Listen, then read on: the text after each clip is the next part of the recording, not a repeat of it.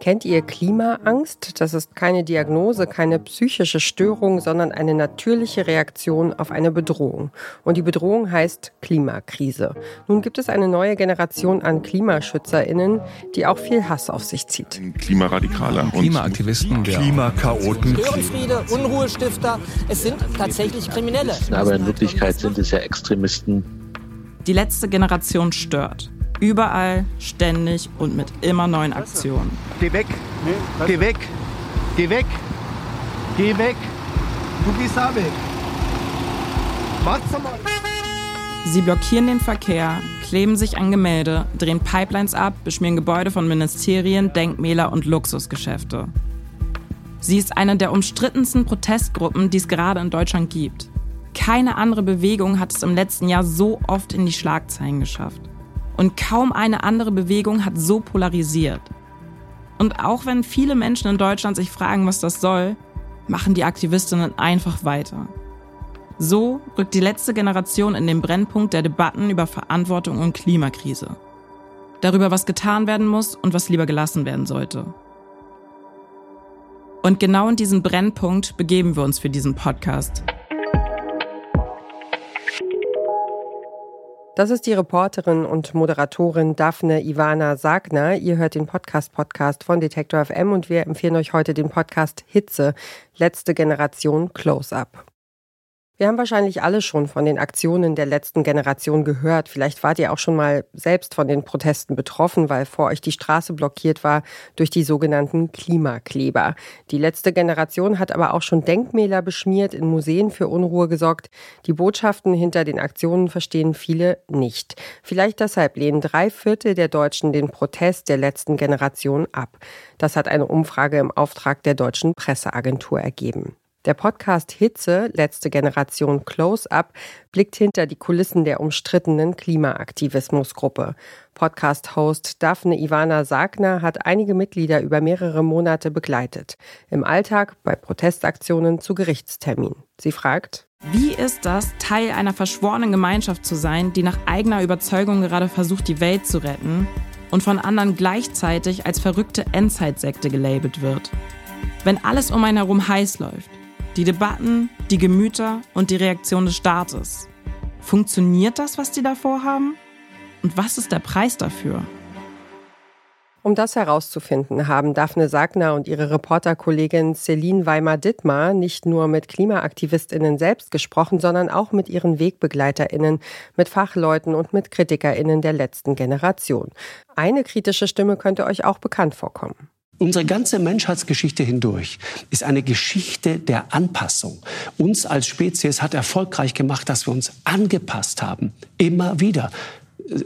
Ich nerv Sie gerade.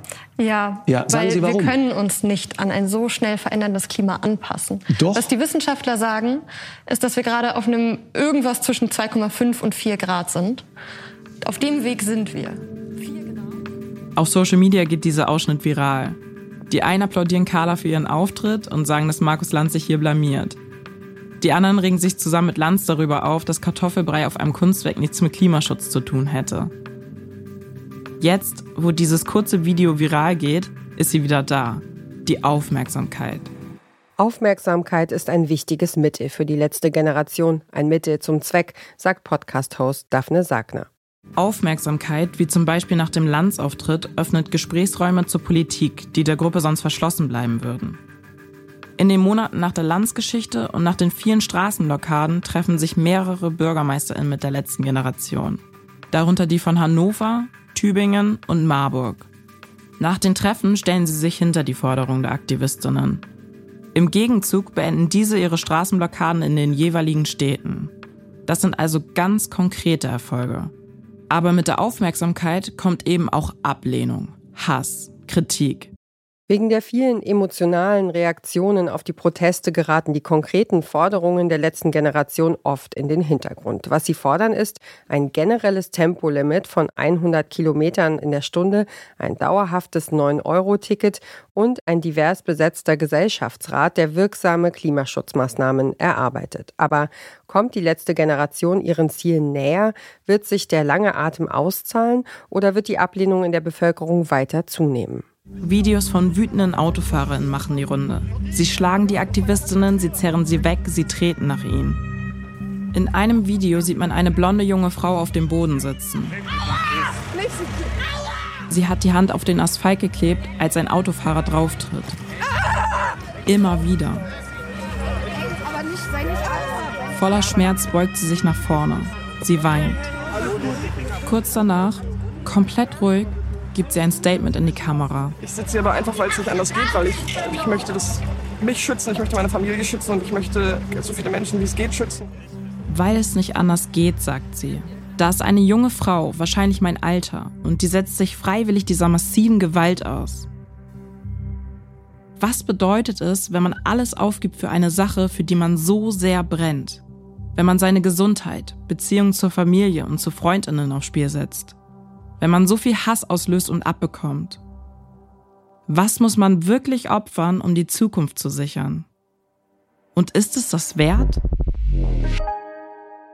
Der Storytelling-Podcast Hitze, letzte Generation Close-Up, porträtiert die vielleicht umstrittenste Protestbewegung, die es aktuell in Deutschland gibt. Der Anspruch von THZ Media und dem RBB, die den Podcast gemeinsam produzieren, ist ein umfassendes und kritisches Bild der Gruppe zu zeichnen. Dabei lernen wir einzelne Aktivistinnen und ihre Beweggründe kennen. Wir hören, wie der Kampf fürs Klima ihr Leben verändert hat. Und wir erfahren mehr über die Strategie, mit der die letzte Generation versucht, die Welt vor dem Hitzetod zu retten. Seit dem 31. August sind die ersten beiden Folgen der sechsteiligen Podcast-Serie verfügbar. Immer donnerstags erscheinen die vier weiteren Episoden. Das war's für heute vom Podcast Podcast. Wenn euch unsere Podcast-Tipps gefallen, dann folgt uns doch auf der Podcast-Plattform eurer Wahl, damit ihr keine Episode mehr verpasst oder empfehlt uns einem anderen Menschen weiter, der sich genauso für Podcasts begeistert wie ihr und wir.